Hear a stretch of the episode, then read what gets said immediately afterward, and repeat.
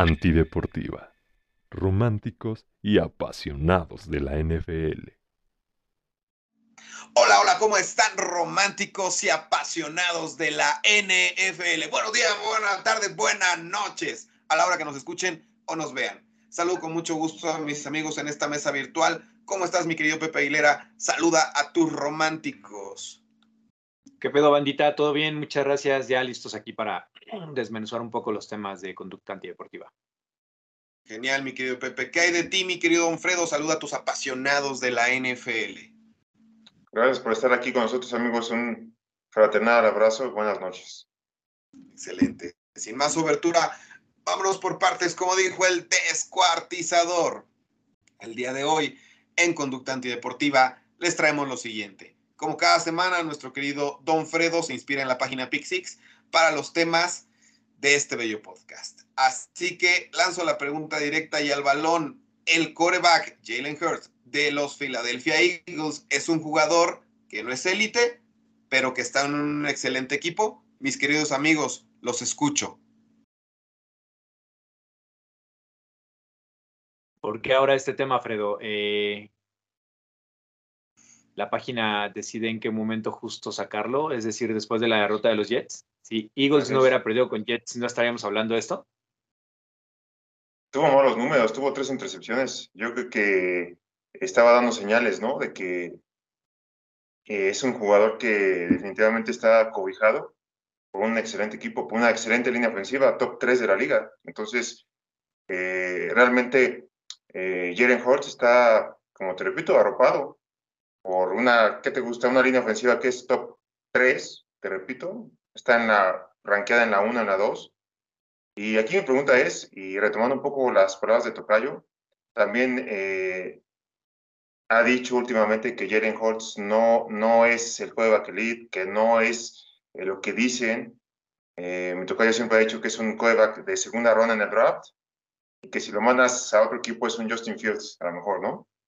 Entonces, este, retomando un poco lo que piensa mi tocayo y, lo que saca la página Pick Six, yo creo que sí, Jalen Hurts no, no es eh, ese quarterback de, de, los que muchos eh, piensan, ¿no? Que es un quarterback elite. Yo entiendo que hasta para ser administrador tienes que ser bueno, ¿no? Pero yo creo que no, no, no me queda muy claro eh, eh, el, el, talento sobrenatural de las que mucha gente habla de Jalen Hurts. No, no, no creo que sea eso que dicen. Te repito, está en un equipo bastante, bastante bueno. Entonces, eh, hace algunos años las Águilas, no estas mismas Águilas, pero hace cinco años las Águilas ganaron el Super Bowl con Nick Foles. Entonces, ¿qué, no nos hace pensar que con Jalen Hurts puedas, puedas llegar al Super Bowl, ¿no? Que ya pasó. Entonces, creo que definitivamente eh, Jalen Hurts no es tan bueno en un excelente equipo. Yo que esa sería mi sentencia final. Mi querido Pepe. Yo tengo un cúmulo de sentimientos respecto a este tema porque me puedo decantar hacia el sí y hacia el no también. Eh, en el chat de las lavanderas 2.0, Fredo sabe que siempre he platicado mucho del tema de Jalen Hurts y de hecho, sí. no en esta temporada, desde la temporada pasada e incluso en la temporada baja, yo siempre he platicado que Jalen Hurts para mí no es el coreback que todo el mundo dice.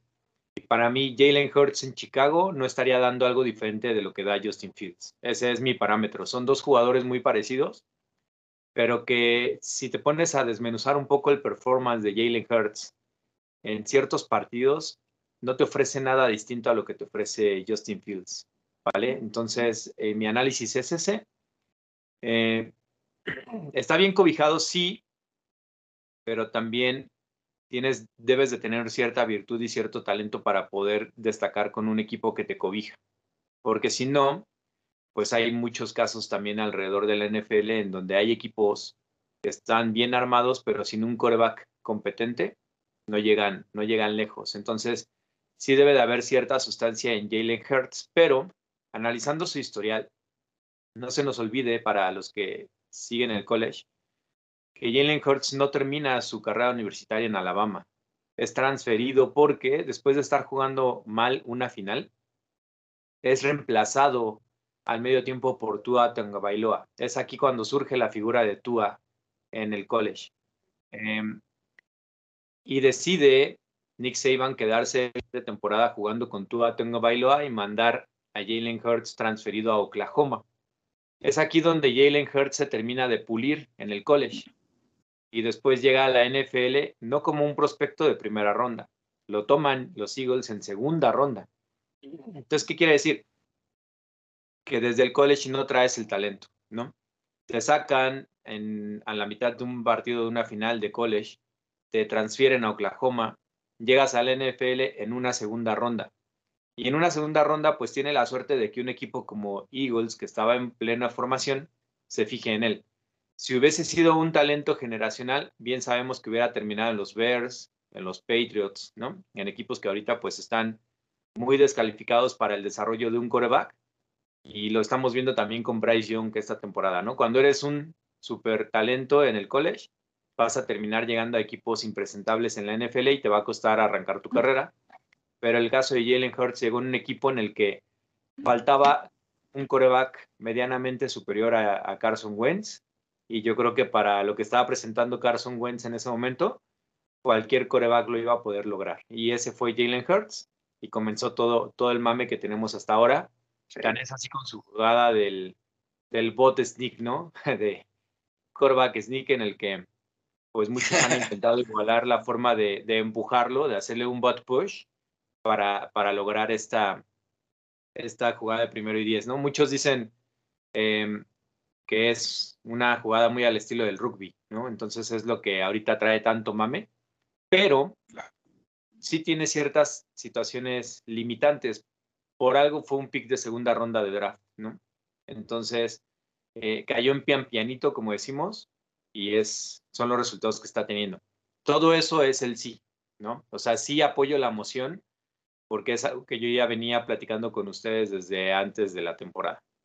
Y segundo caso, te voy a decir el no, porque tendríamos que meternos a la teoría y decir qué es un coreback élite, ¿no? O sea, ¿cuántos corebacks son élites en la NFL?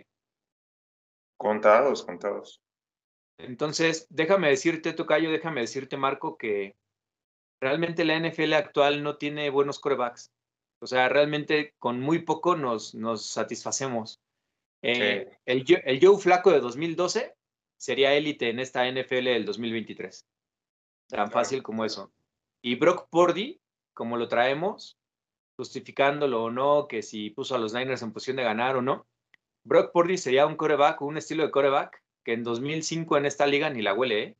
Con los Peyton Manning, con los Tom Brady, con los Drew Brees, con los Brett Favre, con los Rogers, con toda esa serie de pistoleros que existían en la liga, tipos como Jared Goff, como Brock Purdy, como Ryan Tannehill, ni siquiera serían backups en la NFL, o quizás serían backups. Pero creo que sí hay una degradación en la posición, porque ahora lo que, lo que prevalece más es el sistema. Corebacks que salen a no arriesgar el balón y si les interceptan una o dos veces, les quitan el balón de las manos y empiezan a correr, ¿no? Ahí está el caso de Zach Wilson con los Jets, o sea, es un coreback que gana partidos, pero con su ataque terrestre. Entonces, sinceramente, para la crisis que tenemos ahora de corebacks, Daniel Jones, Zach Wilson, Mac Jones, PJ Walker, quien tú me digas que es un coreback élite. Para mí, corebacks élite pues solamente Josh Allen y Patrick Mahomes y Joe Burrow, ¿no? Y ya. O sea, no puedes abaratar la posición de ser un coreback élite solamente porque eres el cuarto o quinto mejor de la liga, pero en una posición que en este momento no está nutrida como el NFL de antes, ¿no? Entonces, no es élite, pero tampoco creo que hay que asesinarlo tanto porque al final eh, se le acomodaron las cosas y no cualquiera puede llegar a un Super Bowl después de que se le hayan acomodado las cosas. Eso sí, tienes muy de acuerdo, muy de acuerdo. Estoy, estoy de acuerdo y no con ustedes. Eh, definitivamente no es un jugador que pertenece a la élite en su posición. Creo que pocos lo son y justamente lo acabas de decir, ¿no? Actualmente eh, de coreback élite podemos hablar, entre comillas, de un Aaron Rodgers, aunque es ya de la vieja guardia, eh, pero pues que de alguna manera está en activo un Pat Mahomes y un Joe Burrow. De ahí en fuera entramos en un limbo dentro de la AFC. Para mí, Josh Allen no entra mientras igual no demuestre, porque creo que es un coreback eh, mucho más talentoso que Jalen Hurts, pero que no ha demostrado.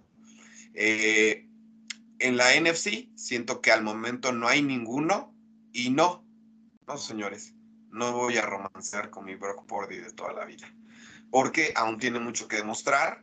Eh, Jalen Hurts, tanto como Brock Purdy, están cubiertos de buenas líneas ofensivas, de buenos playmakers y de defensas de gran calibre, lo que les permite brillar, pero que todavía en su juego individual tienen mucho que probar. En el caso particular de Jalen, tiene que demostrar que puede hacer, qué puede hacer sin sus piernas bajo presión. Ya lo vimos con los Jets, que entra bajo presión y en automático, ¿qué es? Las piernas. Pero pues ya se la sabe Robert Sale, entonces es, ¿a dónde vas, Padre Santo? ¿No? Y para abajo, y para abajo, y, y, un mal juego, ¿no? Entonces, hay que, hay que ver qué es lo que puede demostrarnos. Ya nos menciona Pepe de su carrera en colegial, lo que, lo que pasó, pero em, yo pienso que, que, puede hacer algo todavía este, este coreback, ¿no? Em, en cuanto a, a la parte del talento que menciona Pepe, yo sí creo que tiene madera para seguir creciendo y voy a sonar a, disco rayado, pero vamos, mis queridos amigos, no importa si eres un coreback o un jugador élite en general, como quieras ver, si en la hora cero no tienes un buen equipo de respaldo, no hay manera de brillar, no lo hay. Y el ejemplo perfecto, y reitero, disco rayado, Pat Mahomes Super Bowl contra Tampa Bay, además de varios juegos en esta temporada, en donde se ha visto fatal Patrick Mahomes. Y eso que pertenece a un coreback élite, ¿no? Y ahorita sí tiene una línea, pues más o menos decente. En aquel entonces de Super Bowl no la tenía, pero ahorita tiene una línea más decente. Y aún así se ha visto muy mal, muy mal. Y de repente tú puedes decir, Jalen Hurts se ha visto mejor en otros partidos, claro, contra quién se ha enfrentado, pero volvemos a la semana uno, se enfrentó a unos Layos que nadie daba ni un peso por ellos sabíamos que su, defensiva iba a mejorar, sobre todo con la selección que tuvieron con, eh, con este linebacker. Eh, ¿Me recuerdas el nombre, este Pepe de los Lions? Que ahorita está brillando y en cada... Eh, es un defensive line, güey. Este, Aidan Hutchinson. Ah, sí, Ajá. Exactamente, que de hecho platicamos de él cuando fue lo del draft y de hecho creo que pues, sí pusimos en nuestros, en nuestros pronósticos que sí iba con los Lions. Eh, en, aquel momento cuando fue ese draft. Pero, pero este, a lo que yo quiero llegar es que si tú no tienes, reitero, ese equipo, no hay manera, no importa si eres Joe Montana, si eres los Manning, ¿no? Ya vimos cómo en un Super Bowl se destrozaron a, Peyton Manning, este, los Seahawks. Entonces, no hay forma, no hay forma si no tienes. Puede ser eh, un, un coreback muy talentoso o de la élite, pero si no hay equipo, no hay manera de salir adelante. Y pues afortunadamente para Brock Purdy y para Jalen Hurts, pues están cubiertos buenos equipos, ¿no? Lo que sí veo en Jalen es que hay madera. El punto es, ¿se podrá desarrollar o ya llegó a ese, a su techo? Entonces, creo que puede dar más. El punto es, vamos a ver si sí. Eh, lo van a poder guiar en ese sentido. Eh, hasta aquí mi aportación, queridos amigos. No sé si gustan decir algo más al respecto antes de pasar a la siguiente sección. Yo ahí difiero un poquito de, en la última parte que, mencionaste. Fíjate, no sé si conocen a Alonso Solano. Es un analista costarricense de fútbol americano que, que me encanta, me encanta escucharlo. Y justamente hace rato que, que sacó su, su episodio de hoy, me encantó lo que mencionó sobre Justin Herbert. Yo soy un Justin Herbert lover, ¿no? Pero mencionó una parte que, que ahorita que lo está, que escuchándote, Marco, me hace decir no. No, no, no estoy de acuerdo contigo porque eh, platicaba Alonso Solano que Justin Herbert tiene 27 ganados, 27 perdidos como titular en la NFL. Eso ya es una muestra representativa, pues, de que el tipo no sabe ganar. Y hay ocasiones, eso es lo que distingue a los corebacks elite de los corebacks que no lo son. Si bien no tienen equipo alrededor, un coreback élite se destaca por saber salir del barro, por, por salir a ensuciarse, por salir a decir, este partido está sucio, está bravucón, yo soy el que tengo que sacarlo adelante, ¿no? Pero hay corebacks que mientras todo, mientras todo está bien, ellos brillan, pero cuando tienen la adversidad, no sacan ese, ese fuá, ¿no? Entonces, creo que la carrera de Jalen Hurts en los Eagles no nos ha permitido ver si es este tipo con sangre que te va a ganar un partido faltando 10 segundos, eh, que salga intenso en una celebración, ¿no? Eh, creo que todo lo que sabemos de Jalen Hurts es que va a llegar a la 1, lo van a empujar del culo, güey, y va a anotar, ¿no? O sea, es, es la imagen que tenemos de Jalen Hurts. No tenemos la imagen de un tipo liderando un winning drive, güey, ¿no? O sea, ayer, antier tuvo un winning drive, ni siquiera llegó a medio campo, güey. En cuatro downs se quedó en, en primera y diez, segunda y diez, tercera y diez, cuarta y diez, ¿no? O sea, mínimo, mínimo Purdy, güey, en ese sentido, cuando se le necesitó a pesar de un mal partido, al último puso el balón en donde se tenía que poner y se perdió por el pateador. Pero ni siquiera, pero Jalen Hurts ni siquiera pudo acercar el balón a su pateador, bueno, no a su pateador porque no iban a poder ganar, pero mínimo morirse con un Ave María en la última jugada, ¿no? O sea, no lo logró. Quiere decir que cuando los Jets pudieron detener el playbook de los Eagles, no salió este coreback élite que debería de salir en esos momentos como como si sale en, los, eh, en, algunas épocas de Aaron Rodgers, ¿no? Con sus Hail Mary al final del partido. Eh, qué bueno que lo dices, en algunas.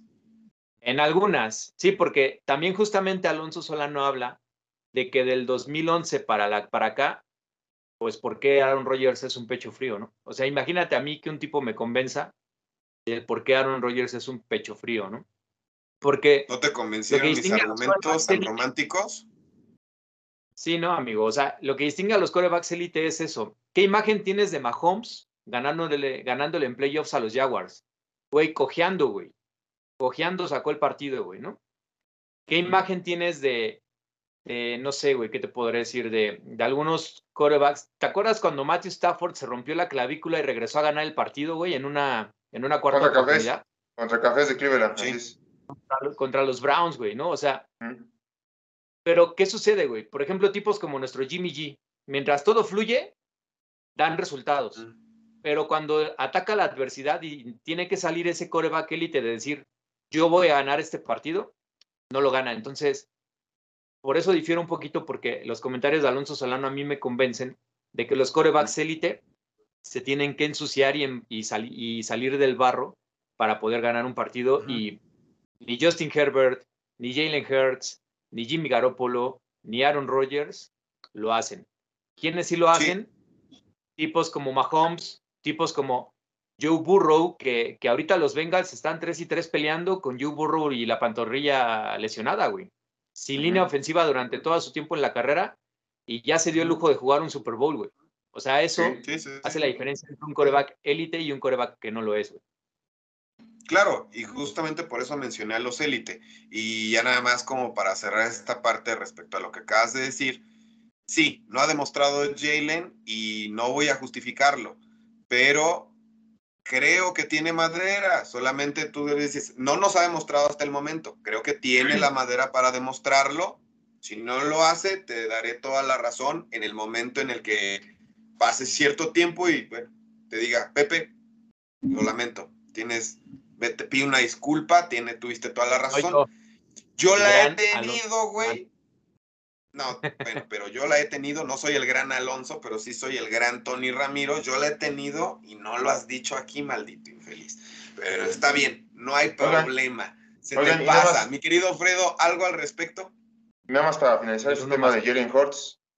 Eh, bueno, o sea, ya llegó al Super Bowl el año pasado cuál es el siguiente paso para las Águilas de Jalen Hurts, ganar el Super Bowl. Si no lo hacen, es un retroceso. O sea, ¿por qué? Porque ya puso el parámetro de llegar al Super Bowl el año pasado.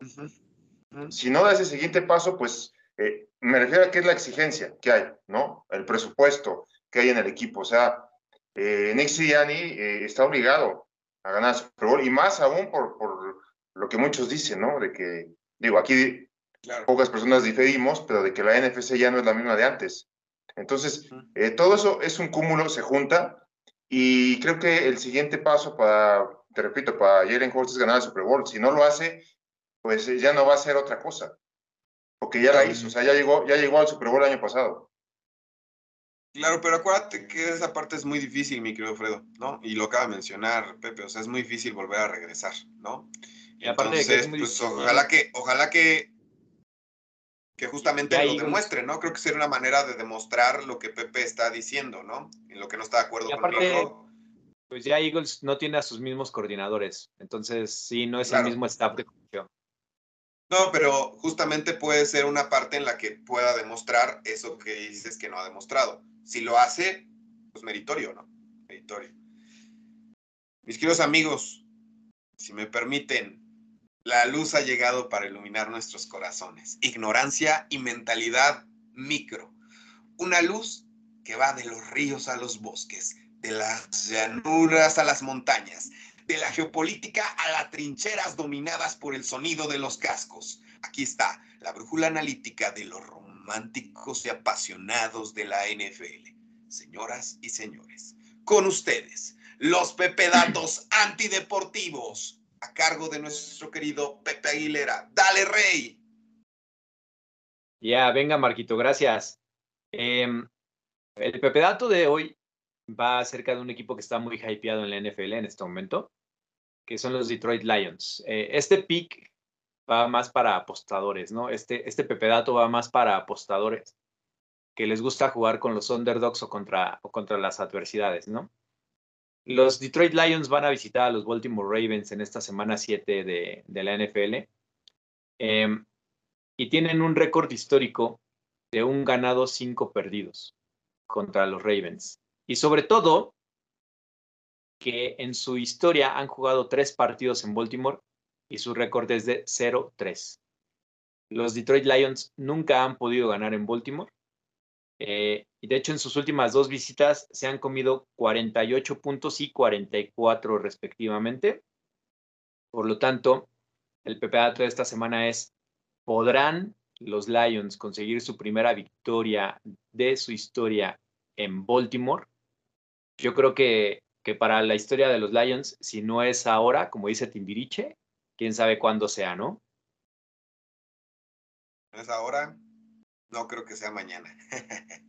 Así es, mi querido Pepe. Muchas gracias por eh, siempre deleitarnos con, con estos datos. Em, para ir cerrando este bello podcast, después de seis semanas de haber iniciado la NFL, tenemos tres equipos dentro de la NFC con récord de cinco ganados y uno perdido. Dichos equipos son los 49ers, Eagles y Lions. En este sentido, lanzo de igual forma la última pregunta, directa y al balón. Estos Lions, y va de la mano justamente del Pepe Dato, estos Lions de nuestro Dan Campbell, el chillón de Dan Campbell, de toda la vida, son eh, un equipo a considerar para llegar lejos. Me gustaría, si me permiten comenzar, mis queridos amigos, revisé el calendario de los Lions y veo victoria contra Ravens a pesar del pepedato. Eh, pero ahorita les digo la contraparte, ¿ok? Eh, victoria contra Ravens, Raiders, Chargers, Bears, Packers, Saints, Bears, Broncos. Ganan uno contra Vikings, pierden uno. Para entonces ya habrán amarrado playoffs y creo que también pueden perder eh, contra Cowboys, teniendo un récord de 14-2, sin problema. Eso es lo que me gusta para estos Lions, de acuerdo a cómo están jugando y a su calendario. Pero, queridos amigos, son los Lions. Y no todo puede ser miel sobre juelas con ellos. Entonces, eso es lo que me gustaría. Pero creo que, creo, que creo que es lo que puede pasar. Pierden contra Ravens, es decir, que no se acaba, no se acaba la malaria, Pepe. Entonces, no ganan, ¿no? Entonces pierden contra Ravens, pierden contra Chargers, uno contra Bears, uno contra Vikings y contra Dallas. Esas son las dudas que yo tengo. O sea, son, Lo que me gusta es el 14-2, pero estas son mis dudas. Y con estas dudas, aún así terminan con un récord de 11-6. Sería 14-3, Marco, porque son 17 juegos. Perdón, perdóname. 14-3, por ahí algo, algo me falló en mi la cuenta. y en esta última sí serían 11-6. Ahí sí estoy bien, ¿no? Ahí estoy bien. En esta última, en donde están mis dudas, los equipos donde creo que pueden perder es 11-6. Que de igual forma les alcanza para entrar a playoffs. Entonces, si siguen jugando como van, les va a alcanzar pues hasta donde yo veo para el divisional, no más. Más lejos no los veo. ¿Y saben por qué? Por esta parte de la que hemos platicado infinitas veces. La cultura, a la mera hora va a salir el pecho frío de, este, de Dan Campbell con sus decisiones en el cocheo, eh, de Jared Goff, que aunque ya tiene experiencia en playoffs, puede caerse sobre todo por, por, esta parte de que dicen que de visita no le va bien. Entonces, eh, dependiendo en qué posición queden con ese 11-6, que es el más, más real, entonces va, vamos a ver a dónde tienen que ir. Si reciben y ganan, después tienen que ir de visita para el divisional, ¿no? Por ejemplo. Entonces, eh, hasta aquí mi aportación al respecto, romántica y apasionada como siempre, mis queridos amigos. Entonces, pues los escucho, te escucho a ti, mi querido Fredo, y luego a Pepe Aguilera para cerrar. Yo creo que por, por algo hicimos los tier, por algo hicimos aquí los, eh, los rankings. Yo que Detroit al lado de Filadelfia y San Francisco no, no tiene nada que hacer. Sí es un equipo que definitivamente está jugando mejor, tiene una mucha mejor versión eh, que los últimos años y lo que significa hablar de los Detroit Lions, ¿no? Que es el equivalente de hablar de los Cleveland Browns en la NFC, ¿no? Digo que estos Lions tienen mucho mérito, eh, pero se van a mantener, obviamente, van a estar en playoffs, van a ganar su división, eh, pero, eh, vaya, no, lo, no, los pongo en el mismo roster de calidad con, con San Francisco y Filadelfia, pero bueno, o sea, no hay que ser tan, tan eh, reducidos con, con, esta opinión de los Lions, ¿no? Yo que aquí lo que dice Tocayo es que tiene mérito su 5-1, que no hay que demeditarlo, es muy correcto, que si fuese otro equipo, pues este, eh, lejos de criticarlo, lo estaríamos romantizando, ¿no? Entonces, los Lions van 5-1 y sin embargo les encontramos una, un asterisco siempre, ¿no? Es que esto, es que el otro, es que aquello, es que eh, les ha tocado este equipo, el norte está débil, de la nacional, etcétera, etcétera. Mientras que a los Chiefs, pues eh, hubo, un partido muy polémico en, en, el MetLife contra los Jets, todos sabemos, ¿no? Esa intercepción que al final eh, lanzan un flag. un partido que la verdad es un somnífero el jueves por la noche contra, contra los Broncos, como, dice, como bien dice mi tocayo, ese equipo, esos unos Broncos que se comieron 70 puntos y que están rankeados eh, junto con mis Pats como los peores equipos de la NFL. Eh, Kansas City, la verdad, se vio gris. Y tú cuando tienes la oportunidad de, salir a matar, pues sales, ¿no? Ahí están los, los, Dolphins, ¿no? No importa quién sea, vamos a divertirnos, ¿no? Yo que, yo que en ese sentido, pues bueno, o sea, tiene mucha razón tu callo. O sea, realmente, eh, como no es otro equipo, como son los Lions, como tienen ese historial, pues ponemos todo en tela de juicio. Entonces, yo que hay que disfrutar a los Detroit Lions, eh, la verdad que es un equipo eh, bastante interesante. Su ofensiva es buena.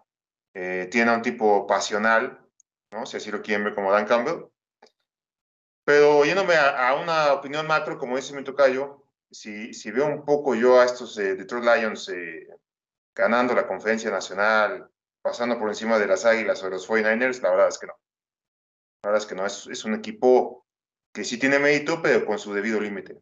Es, es la verdad, es lo que yo veo de, de, los Leones de Detroit. Mi querido Pepe. Sí, Marco. Eh, es injusto el tema. Es injusto el tema porque yo relaciono mucho a estos Lions con los Niners del 2019. Los Niners del 2019 eran un equipo joven, talentoso, que venía a una campaña 4-12 en 2018. Y en 2019 íbamos 1-0, 2-0, 3-0, 4-0, 5-0, 6-0, 7-0, y nadie nos compraba, ¿no? Decían que era un tema de calendario, etc., etc. Y cuando Seahawks nos ganan, por ahí de la semana 9 o 10, no me acuerdo bien, en tiempo extra, salieron todo el mundo a decir, ya ven cómo no son reales y demás. Pues bueno, llegamos hasta el Super Bowl. Es decir, yo creo que ya, estamos, ya estoy en una etapa de la vida en la que ya no me resisto a lo que veo, ¿no? Es decir, ya para qué me resisto a que Mahomes puede ganar otro Super Bowl. Si, si hay flags que le benefician o no, si es el nuevo producto de la NFL o no, ya para qué me, para qué me resisto, ¿no? Eh, en temas como el futbolito, ¿para qué me resisto a Messi ganando una Copa del Mundo, güey, no? O sea, cuando algo está hypeado, por algo lo es. Y estos Lions están hypeados porque están jugando muy bien y porque me recuerdan mucho a esos Niners del 2019, ¿no? En el que los Niners en ese momento no tenían el prestigio que tienen ahora, porque ese prestigio lo habíamos perdido desde el 2014 que se fue Jim Harbaugh. Entonces, pasamos un lustro en la mierda con Chip Kelly, con Jim Tomsula, con los primeros años de Kyle Shanahan. Entonces, cuando un equipo que está en la mierda tantos años comienza a despuntar, la gente no le cree y empiezan a decir, ah, es que el calendario, es que esto, es que el otro. Pero a ver, si nos vamos, como te platicaba Fredo, al tema de los Chiefs, o sea, los Chiefs le ganaron a los Jaguars en la semana 2, ¿no? Y de ahí le han ganado a los Bears, a los Jets, a los Vikings y a los Broncos. ¿Por qué nadie habla del calendario de los Chiefs? ¿No? O sea, los Broncos se comieron 70 puntos de los Dolphins, güey. Y tú cuando ves que Mahomes los va a recibir, güey, te relames los bigotes si lo tienes en el fantasy y se quedan en 19 puntos, güey. Con uno de cinco conversiones en, en Red Zone, güey. O sea, solamente un touchdown de cinco veces que llegaron a Red Zone, güey. Entonces, y con el beneficio también que le ha dado a los Chiefs, Fíjate, en la semana 1 perdieron contra los Lions. Tuvieron 10 días de descanso para preparar su partido contra los Jaguars. Ahorita mismo también jugaron en jueves contra los Broncos. Van a tener 10 días de descanso para jugar contra unos Chargers que jugaron ayer, güey. Es decir, son 10 días de descanso y los Chargers 6. Y los Chiefs se van a poner 6 a 1. Es decir, nadie cuestiona eso de los Chiefs. ¿Por qué? Porque a diferencia de los Niners en 2019 o de los Lions ahora, los Chiefs han creado un prestigio en los últimos cinco años. Al igual que los Bills. Los Bills, después de pegarle a Miami 48-20, van a Londres, pierden y, y, en vez de que estemos hablando del mal performance de los Bills, todo el mundo dice, es que el jet lagging, güey, ¿no? El viaje a Londres, los Jaguars ya estaban allá, aclimatados, etcétera, etcétera. sí. Buscamos pretextos, güey, para cuando el mercado ya está instalado, güey. Y es una realidad que los Bills ya son un mercado instalado, los Chiefs ya son un mercado instalado. Y buscamos un mil, mil pretextos para justificar sus malos performances, güey. A ver, ¿qué me vas a decir de los Bills ahora contra los Giants? ¿Seguían con el tema del jet lagging, güey? No, yo siempre te he dicho que no les creo nada. Por eso no los puse dentro de los corebacks élite, por ejemplo, a Josh Allen. A Josh Allen. O sea, pero qué o no, los Bills se han ganado ese prestigio tanto que la NFL modificó una regla por un tiroteo que hubo en playoffs con los Chiefs, güey, ¿no?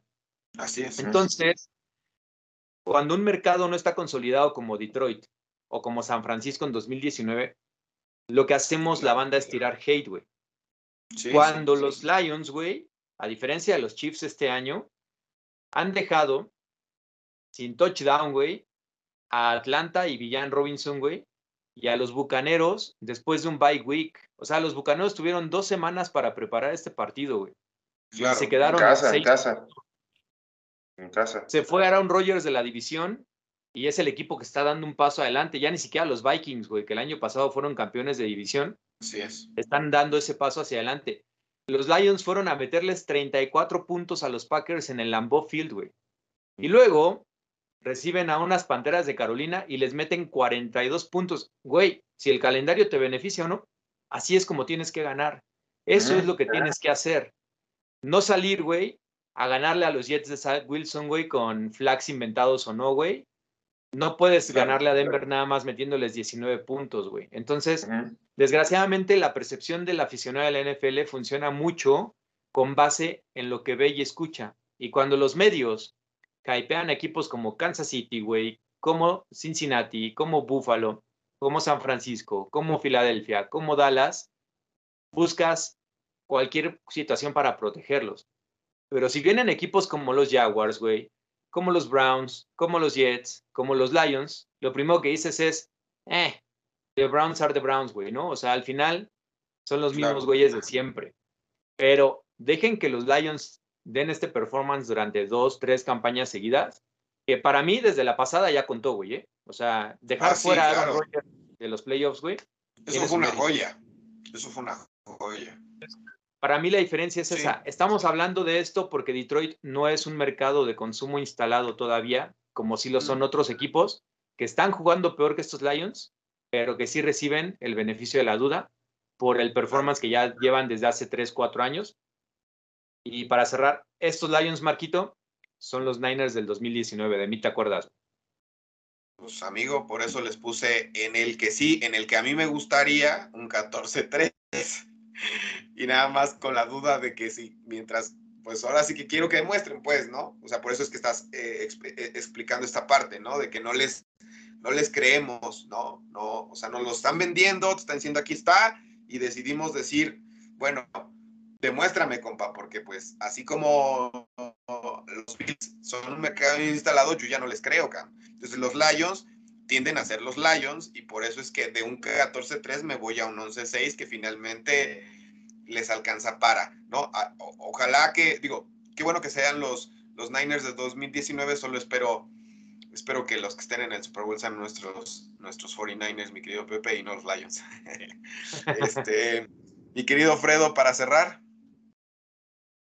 No, no, no, nada al respecto, amigos. La verdad es que muy buena plática, como siempre. Siempre es una joya platicar con ustedes, mis queridos amigos. Este, pues, despiaces eh, románticos, mi querido Pepe, por favor. Claro que sí, bandita, cuídense mucho, síganos, agradecemos este eh, su tiempo aquí con nosotros para los cinco o seis aficionados que tenemos y mencionarles que vamos a empezar con una nueva dinámica de Pepe Datos con imagen de nuestras páginas para que sigan todos estos detalles de, los históricos como se los he venido compartiendo, ¿no? Eh, recuerden que esta semana veremos si los Detroit Lions pueden ganar por primera vez en Baltimore. Y por ahí esperen otras eh, sorpresitas en las imágenes de nuestras redes, que amablemente Fredo y Marco llevan como todos unos cracks. Gracias, cuídense. Gracias. Gracias, mi Buenas querido noches. Pepe. Eh, mi querido Fredo, despíase de sus apasionados, por favor. Muchas gracias por seguirnos, mis queridos amigos. Eh, la verdad es que lo importante, como en el fantasy, es divertirnos, pasar un rato ameno, intercambiar puntos de vista de lo que nos apasiona, en este caso es la NFL, y muy agradecidos con su atención. O sea, eh, les intentamos dar calidad y es lo que vamos a seguir haciendo. Entonces, eh, muy buenas noches y aquí estamos. Gracias, mi querido Fredo. Nada más para recordarles a nuestros escuchas que la sección eh, Pepe Datos escrita ya, ya existía. Sigue ahí. En, si pueden irle ahí bajando, pueden encontrar los Pepe Datos. Este, ahora más bien se retoma, mi querido, mi querido Pepe, con, pues, con este complemento entre dar los, los Pepe Datos aquí en el podcast, más aparte las imágenes semanales que saldrán los días miércoles. Así que estén atentos. Vámonos que aquí espantan, todo tiene su final, nada dura para siempre. Les recordamos nuestras redes sociales, nos encuentran como Conducta Antideportiva en Facebook, YouTube, Instagram y TikTok. Este último a cargo de nuestra querida Paloma Boiso con su sección Anti-Popcorn. Además, nos encuentran como C Antideportiva 1 en el ex Twitter. Ya saben, el anuncio parroquial de la semana en Conducta Antideportiva Gaming a cargo del maestro Vicio Velázquez y de su servidor. Seguimos la temporada de los Ravens y de los 49ers en el Madden 24. Recordé los Ravens es de 5-1, mientras que el de los Niners es de 3-3. Perdonen amigos, sigo fallando. a nombre de todo el staff de Conducta Antideportiva se despide el más romántico de románticos de la NFL y de este bello programa, Tony Ramiro. Gracias. Muchas gracias y hasta la próxima.